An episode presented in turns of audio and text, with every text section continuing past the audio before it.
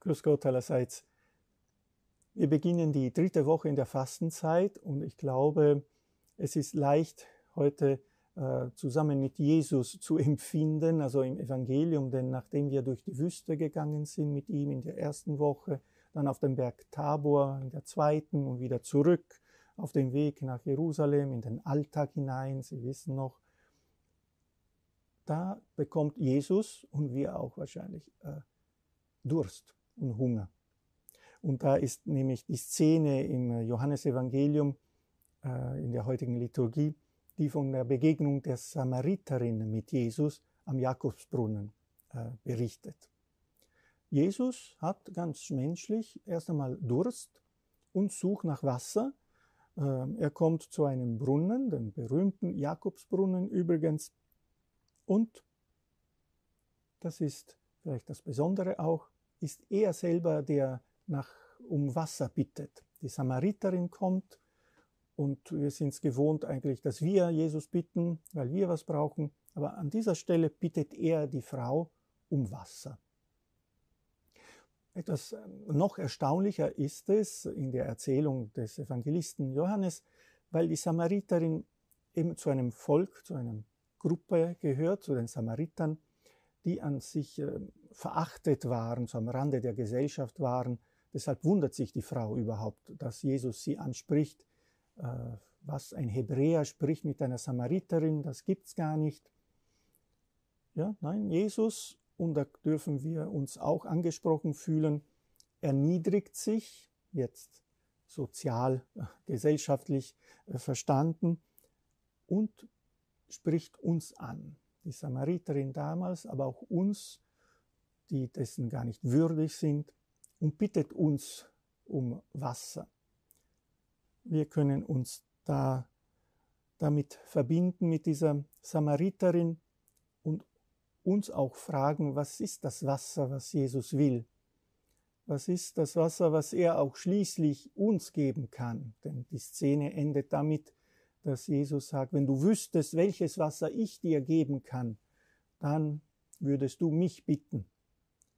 Es ist äh, in der äh, Erzählung des Evangeliums immer ein wenig ein Hin und Her zwischen dem Wasser von Jesus, also das von Jesus kommen soll, und das Wasser vom Brunnen. Johannes von Kreuz hat die Erfahrung gemacht, dass eine Quelle in uns ist, die von Jesus gespeist wird, könnten wir sagen.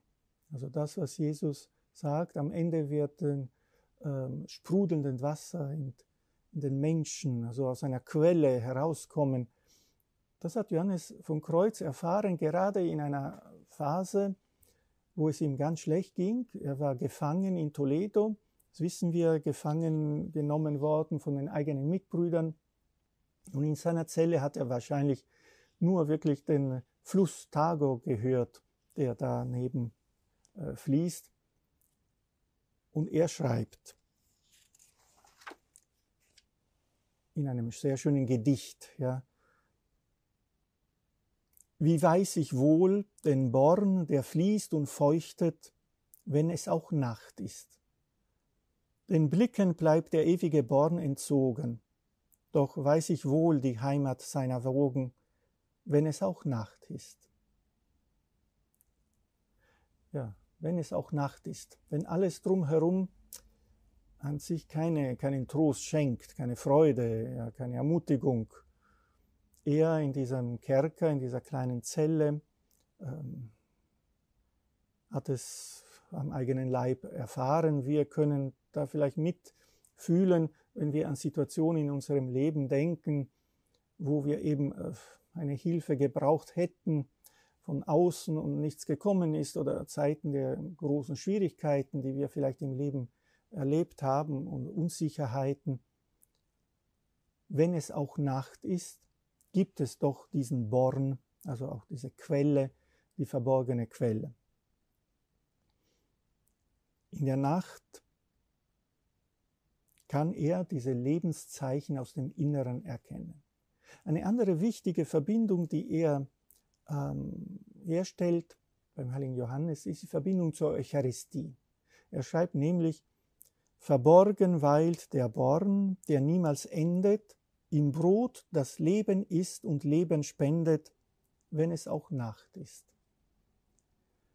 Eine Quelle also, die nicht an einem Ort festzumachen ist, die ist in unserem Inneren, die wird von Gott gespeist und durch die Eucharistie auch besonders, wo der Herr sich uns schenkt.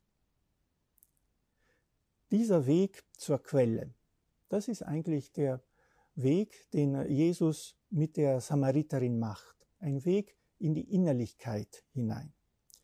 Wir sehen an dieser Evangelienstelle eine wahre Pädagogik der Innerlichkeit. Die Frau versteht erst einmal überhaupt nichts, worum es geht, will nur zu trinken haben.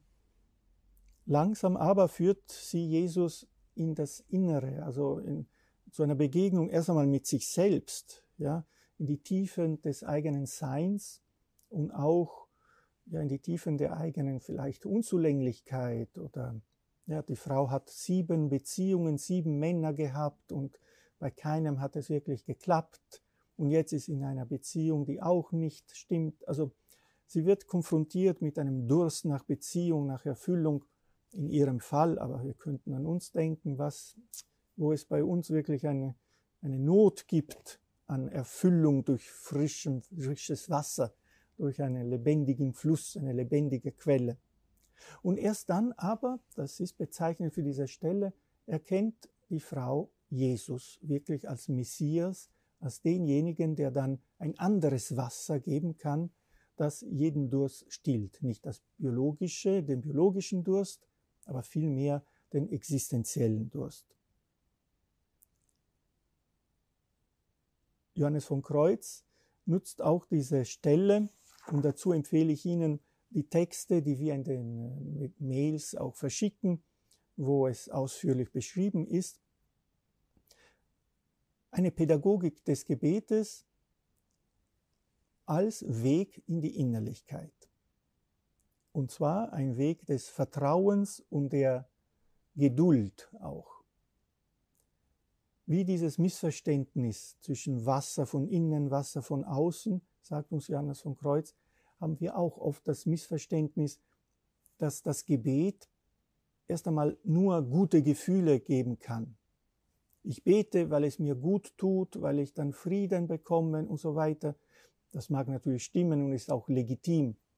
Aber ist es immer so oder muss es immer so sein?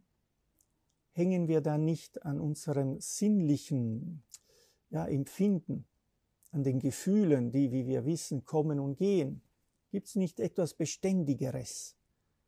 Johannes von Kreuz vergleicht es, und das ist fast äh, lustig, interessant, vergleicht die Entwicklung im Gebet mit, der, mit dem Lernen des Verkostens von gutem Wein. Wenn wir erst einmal so normalen Tafelwein trinken, und das wären in seinem Sinne die gefühlsmäßigen Tröstungen im Gebet, dann glauben wir, dass das der beste Wein ist, den es gibt. Und wir mögen eigentlich nichts anderes, aber wir kennen aber nichts anderes. Und es ist gar nicht so schwierig dann, so, so leicht, pardon, umzusteigen, guten Wein zu trinken, ob wir den gleich schätzen. Meistens gehört sich dass wir da eine Schule durchmachen, ja, um den guten Wein wirklich zu verkosten und äh, wertzuschätzen. Wir sind doch an unseren Tafelwein ge gewohnt. Da gehört ein Umdenken dazu. Aber wenn wir den guten Wein mal bekommen haben, dann werden wir wirklich äh, nicht mehr zurückgehen wollen. Und so ist es auch im Gebet. Darauf sollen wir vertrauen. Wenn wir die Suche nach gefühlsmäßiger Erfüllung nach ähm, billigem Trost, sage ich mal, etwas pointiert. Johannes von Kreuz ist sehr, sehr genau und sehr streng auch in dem Punkt. Wenn wir das lassen und den guten Wein auch kommen lassen, verkosten lernen, der allerdings auch etwas trockener sein kann, der ähm, eben im Gefühl nicht mehr so befriedigend ist, aber doch etwas mehr in der Tiefe geht, Wenn wir das schätzen lernen, dann werden wir es auch nicht mehr missen wollen. Eine Ermutigung also zur Geduld und zur Beständigkeit im Gebet auf diesem Weg nach innen, sich nicht beirren zu lassen von unseren Gefühlen, die so schwankend sind. Die Wege zur Sammlung sind nicht immer nur angenehm, aber müssen auch nicht immer sein. Auf lange Sicht aber versprechen sie einen tiefen inneren Frieden, dieses Wasser, das jeden Durst stillt und das wir nicht von selbst uns geben können. Wir müssen zur Quelle zurück, die in uns ist, und auf Jesus vertrauen.